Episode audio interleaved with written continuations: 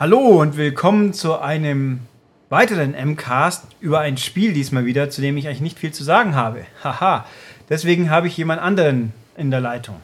Genau, nämlich mich, den Philipp. Und wir wollen sprechen über Life is Strange, was diesen Monat, wenn ihr diesen Podcast pünktlich hört, als Retail-Fassung herauskommt. Genau, also höchstwahrscheinlich genau zu diesem Tag, wo dieser Podcast erscheint. Also es ist ein Freitag, dann wird es sich ein paar Tage vor oder ne, später sein oder mal gucken, jedenfalls um den Dreh rum. Ähm, und ja, es gibt jetzt dieses, die Collectors Edition, ist es doch, glaube ich, offiziell, oder? Ich glaube, sie heißt Limited Edition offiziell. Ja, also hätte ich mal nachgucken können wieder vorher. War gut. Ich gucke mal, ob ich die Pressemeldung schnell rauskrümeln kann noch. Eine, die war letztes Jahr schon. Äh, blöd. Nee, es ist die Limited Edition. Ich schaue gerade bei einem Online-Versandhändler. Ja, also ich habe hier gedacht, in meinem fantastischen Postfach wäre es auch noch. Wieso klappt das nicht? Ja, sehr gut. Ach, Apple. Immer wieder schön. Also jedenfalls die Limited Edition in dem Fall, die kosten wird, ich habe den Preis nicht nachgeschaut. Das kann ich dir auch gleich sagen, Ja. sobald ich ihn sehe. Nein, Moment, ich sehe nur derzeit nicht verfügbar. Das ist auch schön, aber ich bilde mir ein, dass es 30 Euro waren. Ja, also finanzierbar, es ist dabei der Soundtrack, zwei CDs, glaube ich, oder? Es ist dabei ein Soundtrack, es ist dabei ein 32-seitiges Artbook und Entwicklerkommentare. Oder auch nur eine CD, auf jeden Fall mit Soundtrack.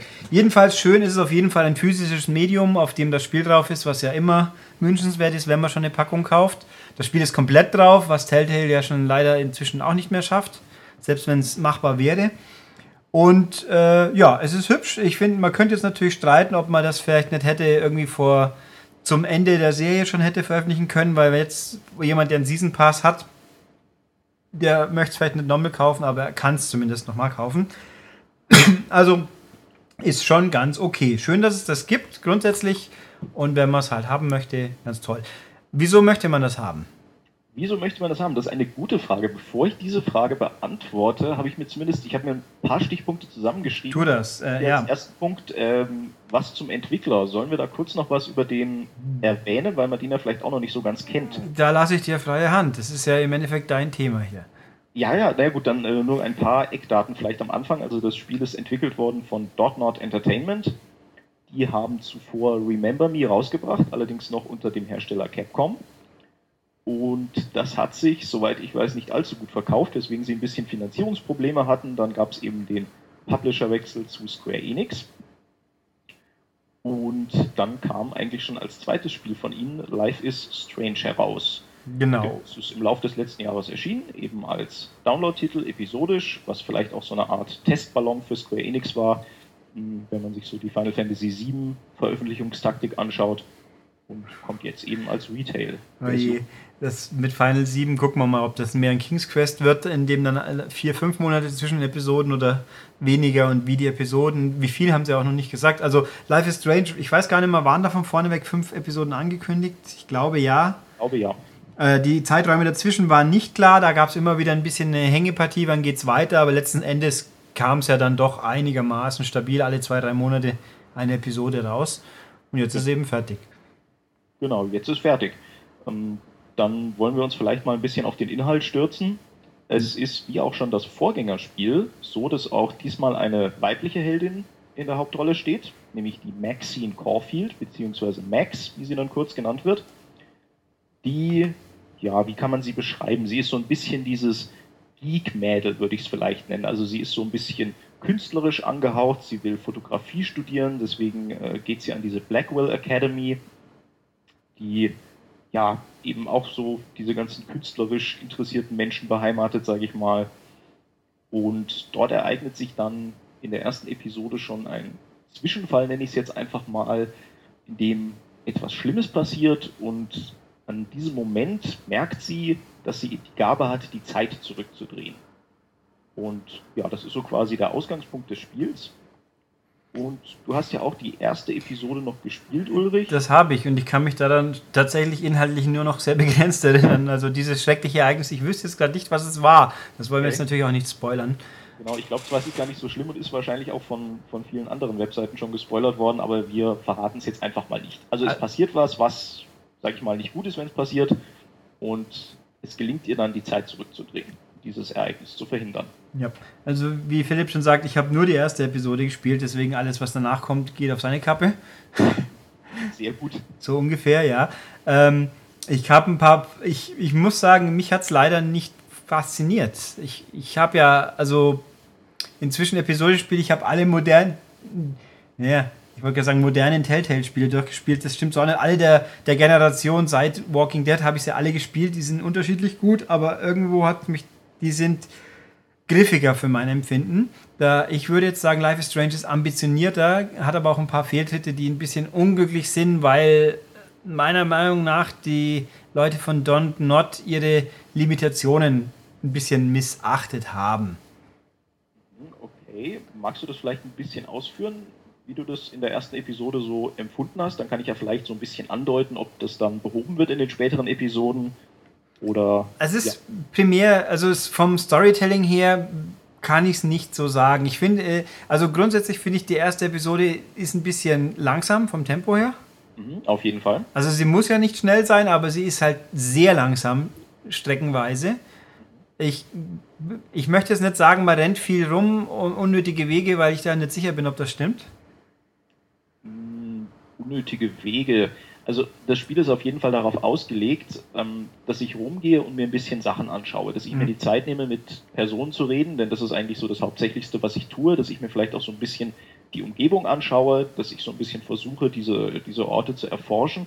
Es ist aber definitiv, da gebe ich dir völlig recht, gerade in den ersten zwei Episoden ist es langsam. Es zieht dann ein bisschen an. Also gerade die vierte Episode ist dann, ist dann sehr spannend. Aber am Anfang ist es langsam, ja. Was aber auch so ein bisschen von seiner Atmosphäre, glaube ich, lebt, ja. weil das Spiel ja generell so auf diese, ja, wie soll man sagen, so eine ganz ruhige Stimmung zu vermitteln. Es ist richtig, das finde ich auch gut. Die, die Atmosphäre war gut. Ich finde auch das Ambiente, die Farbgebung, das Design an sich, äh, dass die Charaktere nicht in 100 pro lebensechte Gesichtstexturenmodellierung haben, das macht mir auch nichts. Ähm, das ist alles schön. Ich finde es, es ist eben nur ein bisschen zu langsam. Und dann gibt es halt mechanische Elemente, die man hätte besser kaschieren sollen, finde ich. Also zum einen, ich bin in meiner Erinnerung, die sind nicht lippensynchron. Ui, das, das ist eine sehr gute Frage. Das ist, also es, es, ist, es fällt nämlich vor allem deshalb auf, weil relativ viele Großaufnahmen sind und die, die passen nicht zu 100%. Das hätte man halt einfach so dann nicht so groß ins, ins, ins Zentrum rücken sollen, wenn es halt nicht geht, nicht, wo ihr merkt, auf, hat das eigentlich eine deutsche Synchro? Ich weiß es gar nicht. Nee, deutsche Synchro nicht, aber okay. das können wir vielleicht noch als Ergänzung zu dem vorhin Gesagten äh, voranstellen. Es gab bis jetzt auch nur englische Untertitel, in der Retail-Fassung wird es aber deutsche geben. Na, mal gucken, ob sie den. Meiner Ansicht nach gar nicht unbedingt hätte sein müssen, weil das Englisch jetzt, ich sag mal, einfaches Englisch ist. Also. Ja, aber also. Durch wenn man es verkaufen will, ist es sicher nicht verkehrt. Da muss man. Ja, also, auf jeden Fall, auf jeden Fall. Bin, bin auch kein, kein, man muss Deutsch drauf haben, Verfechter, aber es ist sicher nicht verkehrt, wenn man es macht. Und vor allem, wenn man drei Monate Zeit hat, dann ist es wohl auch nicht so schwer zu übersetzen. Ähm, also das, da bin ich mir ziemlich sicher jetzt, ich möchte nicht lügen, aber dass es eben nicht so ganz perfekt ist, da haben andere Sachen, da haben die Telltale-Spiele eindeutigen Vorteil. Dafür haben die natürlich auch andere Marken, da brauchen wir nicht drum tun. Und was, was mir aber im Gedächtnis geblieben ist, bei Life is Strange wird viel geredet. Mhm, es ist sehr kommunikativ, aber sie reden immer so lang. Also es passt nicht sogar, ich kann dabei schon was anderes machen und notgedrungen, wenn ich einigermaßen normales Tempo veranschlage, dann werde ich immer schon beim nächsten Punkt angekommen sein, während sie nur immer quasselt. Ja, das stimmt auf jeden Fall. Also, wie gesagt, das Spiel lebt ja grundsätzlich davon, dass du dir Zeit nimmst. Also es ist gar nicht darauf angelegt, dass du sagst, ich renne da schnell durch und mache irgendwie die, die wichtigen Entscheidungen und den Rest lasse ich, lasse ich beiseite. Es ist wirklich darauf angelegt, dass ich sage, ich möchte diese Welt ein bisschen erkunden. Ich möchte vielleicht auch so ein paar Sachen sehen, die so am Rande passieren. Kleines mhm. Beispiel vielleicht hierzu. Es gibt öfter mal im Spiel eine Mitstudentin, nenne ich sie jetzt mal, eine Kommilitonin, ähm, der irgendwie immer was Blödes passiert. Also einfaches Beispiel, die steht irgendwie auf dem Campus rum und dann fliegt plötzlich ein Football ihr gegen den Kopf. Und dann hast du entweder die Möglichkeit, das einfach sein zu lassen, oder du hast eben die Möglichkeit, wenn du das siehst, weil das Spiel dich da nicht besonders darauf hinweist, soweit ich mich da jetzt richtig erinnere, ähm, dass du nochmal die Zeit zurückdrehst, zu ihr hingehst und quasi sagst, Vorsicht, mach mal einen Schritt zur Seite und dann wird sie eben nicht getroffen. Ja, also ich habe auch kein Problem damit, wenn viel geredet wird. Das Problem ist in der Stelle halt einfach, dass es nicht äh, der Rest des Ablaufs nicht darauf abgestimmt ist. Ich, ich werfe mal ein Beispiel in den Raum, wo es ähnlich nervig ist bei einem GTA, wenn ich eine Autofahrt habe und da unterhalten sich die zwei Leute im Auto und ich komme ans Ziel und sie sind noch mitten in der Unterhaltung. Das heißt, habe ich zwei Optionen. Ich, ich knick die Unterhaltung ab oder ich sitze nur im Auto, bis sie endlich fertig werden. Das ist einfach schlecht abgestimmt. So meine ich das. Okay, verstehe ich, wenn ich dich ganz kurz unterbrechen darf, ja. aber es ist so, das sollten wir vielleicht ergänzen, dass in Life is Strange das ja nur auf ihre Gedanken bezogen ist. Also sie spricht quasi manchmal in Anführungszeichen mit sich selbst beziehungsweise mit dem Spieler da kann das passieren. Aber so normale Unterhaltungen, die wären eigentlich nie abgebrochen, soweit ich das jetzt weiß. Ja, also mir ist halt nur hier verstärkt aufgefallen, dass ich immer wieder mal, ich möchte jetzt weitermachen und dann breche ich den Dialog ab. Ich habe mir vorher gelesen mit Untertiteln zum Beispiel, aber das ist also. Man muss einfach die Vergleiche ziehen zu Telltale-Spielen. Bei Telltale-Spielen kommt das so nicht vor. Es, da kommt vor, dass man Dialoge abbricht, während die Dialogauswahl ist. Die klassische. Da aber, da ist es ja auch so gedacht, da, da nehmen die schon Rücksicht drauf. Und hier, also, das ist ein bisschen Feintuning. Ich hoffe mal, wenn irgendwann ein mögliches Life is Strange 2 kommen sollte, dass sie das ein bisschen besser in den äh, anpegeln. Wobei könnte ja auch sein, dass es in späteren Episoden eh schon besser war. Wie gesagt, die kenne ich jetzt nicht. Ja, also da ich sowieso mir immer sehr viel Zeit gelassen habe, muss ich sagen, habe ich da gar nicht so drauf geachtet, beziehungsweise hatte dieses Problem generell nicht. Ähm, genau, von daher kann ich jetzt nicht unbedingt sagen, ob das in den anderen Episoden dann besser geworden ist. Da aber sowieso eben, wie gesagt, der, der wichtige Teil, die ganzen wichtigen Konversationen eh immer in Cutscenes erzählt wird, denke ich mal, ist dieser Fehler vielleicht nicht so schlimm. Aber auf jeden Fall hast du recht, dass man sagt, klar, in künftigen Episoden kann man da mehr drauf achten. Ja, also das sind so meine, die mechanischen Elemente, die an mir hängen geblieben sind. Die Story war ja, ich war ja nur am Anfang mehr oder weniger immer noch auch die zentrale äh, Beziehung zwischen Max und, wie ist sie? Chloe. Chloe, die war ja noch im Anlaufen quasi.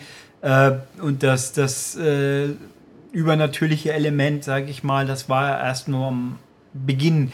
Ähm, in der Hinsicht äh, können wir die Story ja, die lassen wir eh mehr oder weniger im Hintergrund. Ich gehe einfach mal urteilstechnisch, kannst du ja gerne noch was zu sagen. Ähm, die Entscheidungen haben die relevanten Einfluss längerfristig? Gibt es wirklich dra drastische äh, Unterschiede?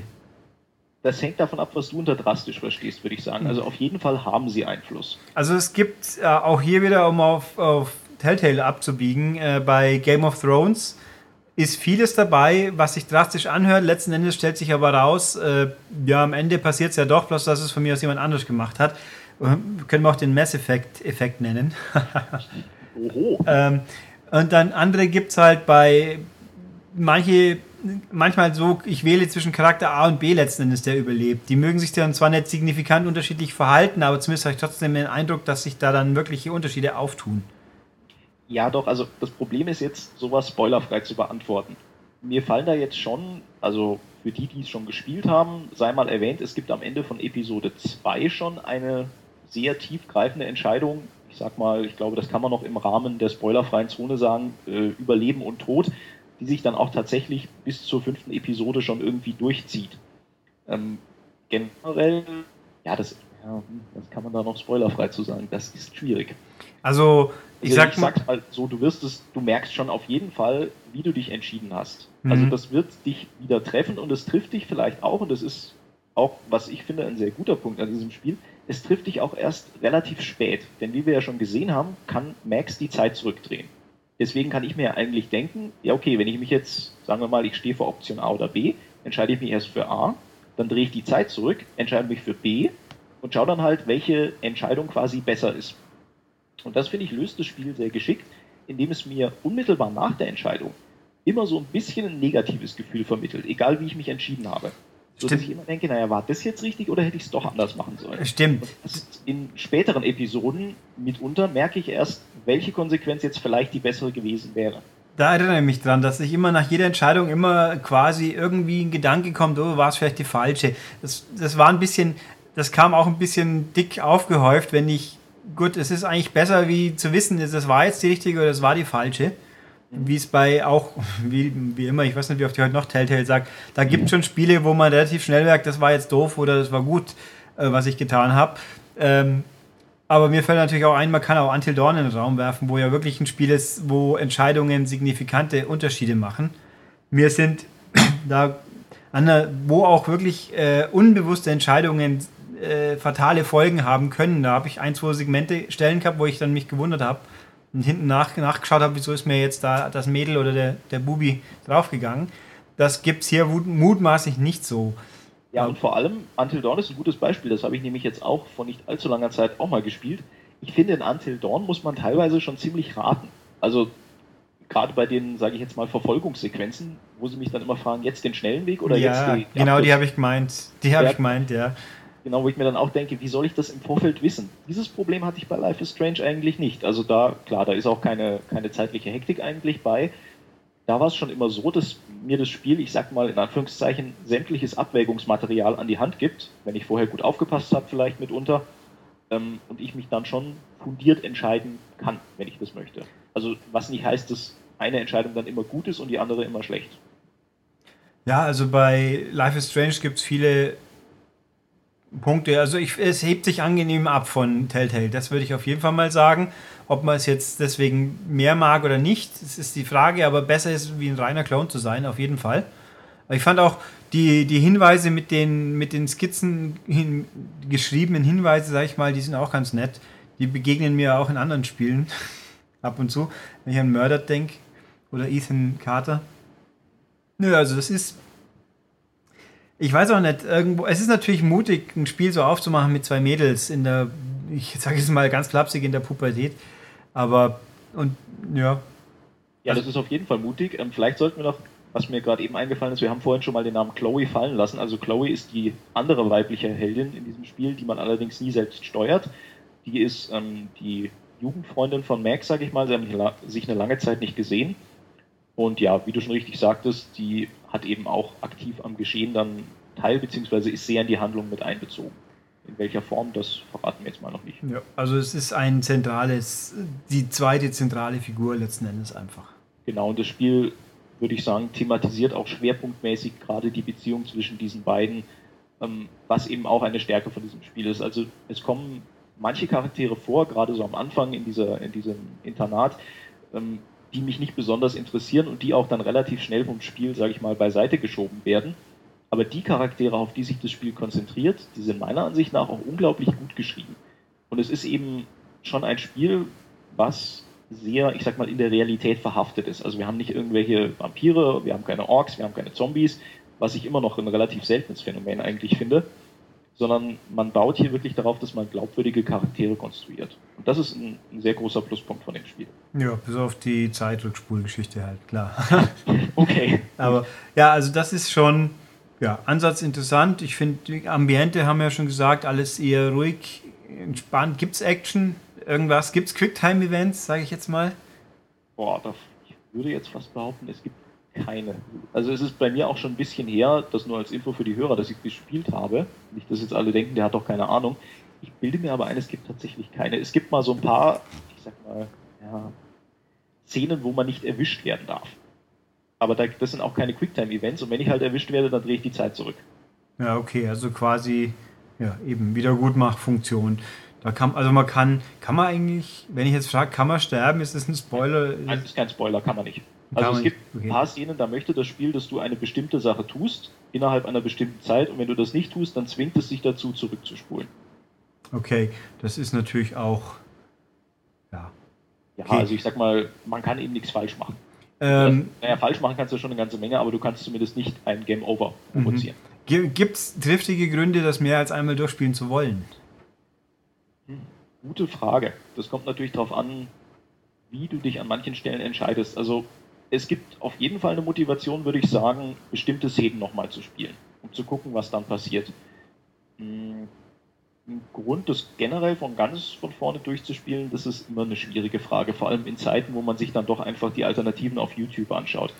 Also ja. ich behaupte mal, es gibt zumindest eine Entscheidung, ich glaube, sie ist so in der Mitte von Episode 2 vielleicht, wo man noch nicht so wirklich weiß, was das Spiel von einem will und relativ spät denkt man sich erst, was wäre eigentlich passiert, wenn ich jetzt da Option, ich sag jetzt mal C genommen hätte.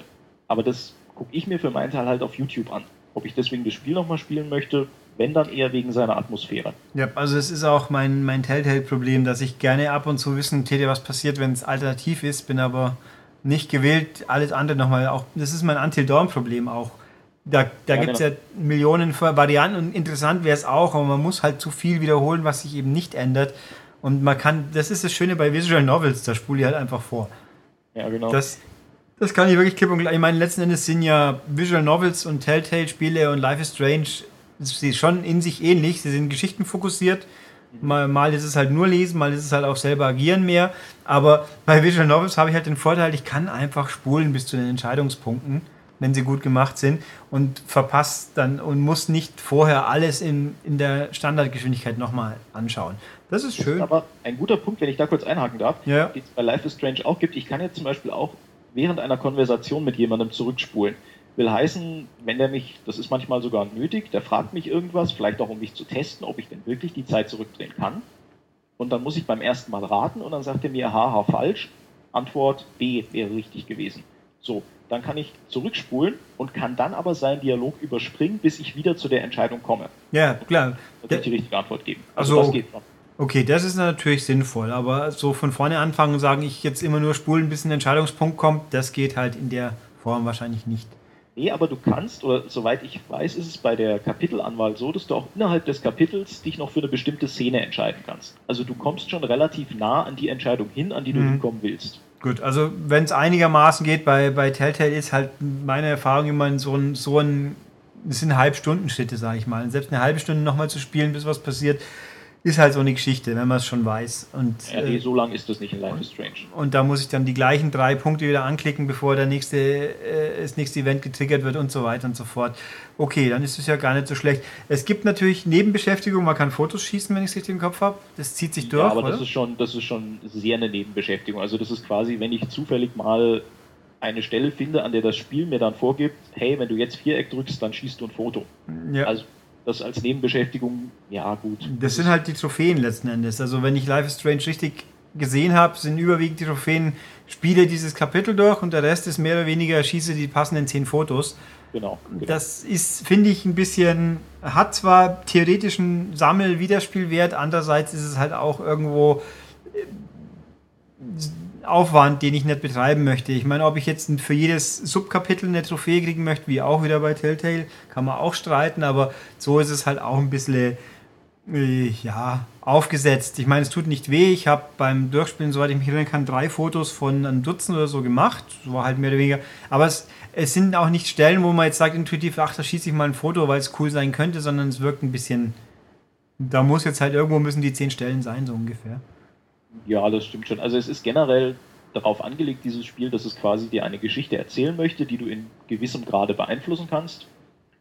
Und ja, das ist quasi der Hauptfokus von dem Spiel. Also es möchte nicht viel nebenbei machen. Du kannst dich zwar umschauen in den Arealen, mit verschiedenen Charakteren reden, so ein bisschen, ich sag mal, kleinere Probleme noch lösen, die du nicht zwingend lösen musst, um voranzukommen. Aber im Grundsatz ist es eben eine Geschichte, es sind fünf Tage in dieser Stadt, Arcadia Bay, und die sollst du erleben. Ja, und das passt ja dann auch. Genau. Eine Sache sollten wir unbedingt noch erwähnen, zum ja fast schon vielleicht Abschluss zum Thema Story, ähm, sind die Themen, die es da gibt. Also man kann sie leider nicht verraten, ohne viel von der Story vorwegzunehmen. Aber das Spiel überrascht an mehreren Stellen damit, dass es Themen aufwirft und Fragen aufwirft, die man vielleicht nicht in so einem Spiel, gerade wie du schon sagtest, wo eigentlich Teenager in der Hauptfigur sind, erwartet. Also ich sag mal, wer letztes Jahr, ich glaube, es war so im Sommer rum, die Nachrichten verfolgt hat, da wurde ein Thema aufgeworfen, was dann auch der Bundestag jetzt mal entschieden hat, ähm, von dem ich persönlich nie gedacht hätte, dass ich es mal in einem Videospiel ähm, serviert bekomme und schon gar nicht in so einer Intensität. Also für die, die es schon durchgespielt haben, ich spreche hier von Kapitel 4, von der ersten Entscheidung dort.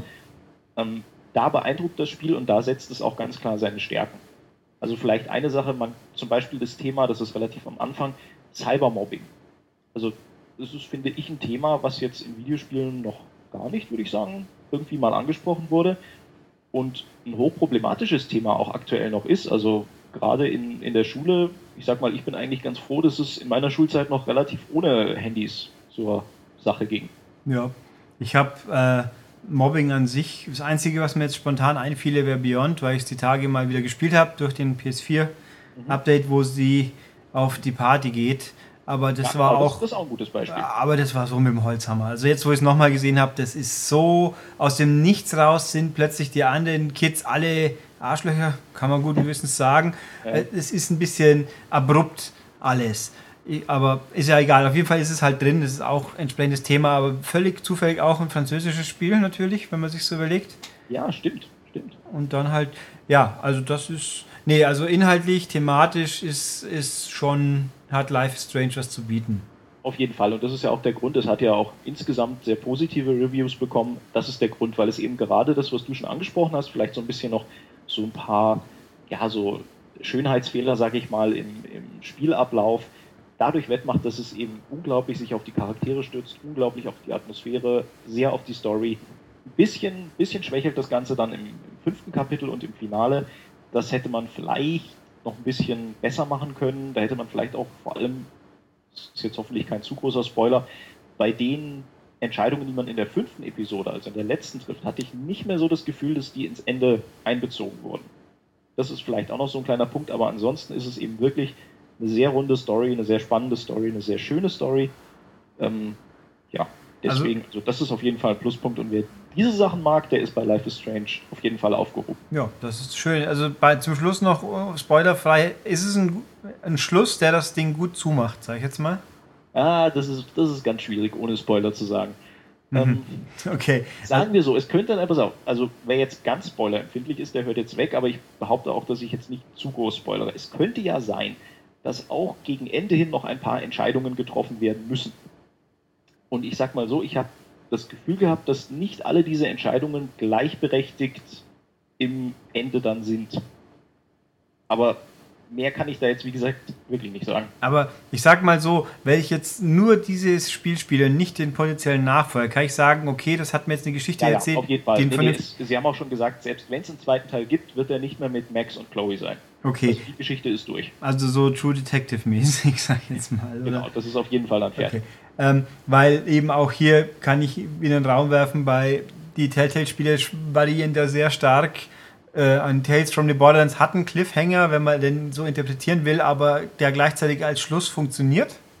Und ein Game of Thrones hat keinen hat, hat keinen Schluss. Und vor allem also, noch viel also schlimmer. Hat es auf jeden Fall schon. Noch viel schlimmer, Game of Thrones, die letzte Episode äh, wirft Sachen neu ein. Also die allerletzte Episode startet ein paar Sachen neu und hört dann einfach auf. Also das hat mich wahnsinnig geärgert und das ist hier dann offensichtlich zum Glück nicht so. Ja. Dann finde ich das ja gut.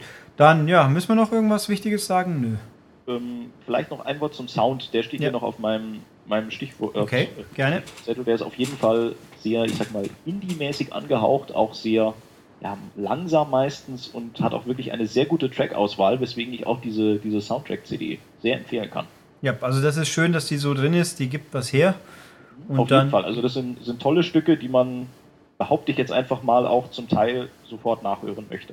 Ja, dann ist es doch schön. Also dieses ist eine Special Edition, Limited Edition, wie auch immer, die in der Form sinnvoll ist und Spaß macht und da zeigen sie mal Telltale, wie es gehen kann.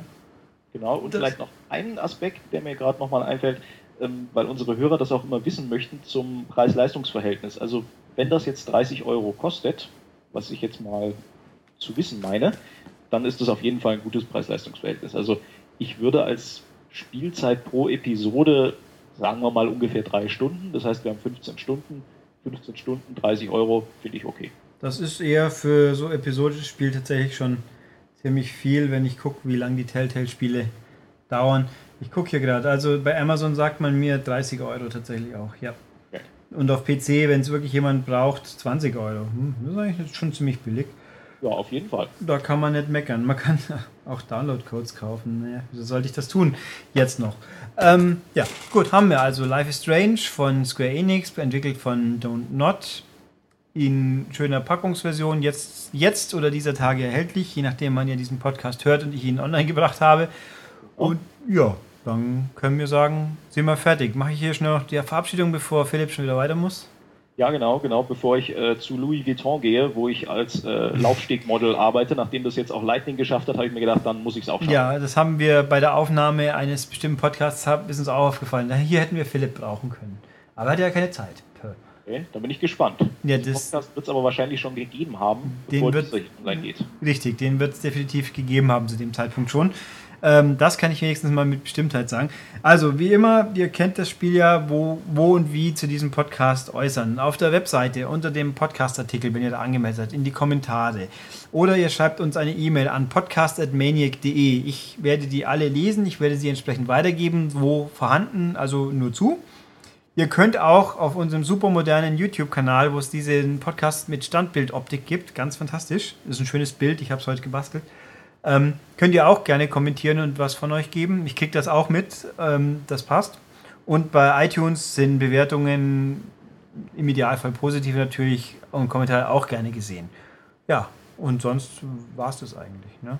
Ganz kurze Ergänzung noch, falls es Fragen gibt zu irgendwelchen Aspekten des Spiels, die in diesem Podcast nicht beantwortet wurden, ähm, Schreibt es auf jeden Fall mal in die Kommentare. Ich bin längst nicht so zuverlä zuverlässig wie der Dennis, Kommentare zu beantworten und auch längst so ausführlich wie er, aber ich sagen. wirklich Mühe.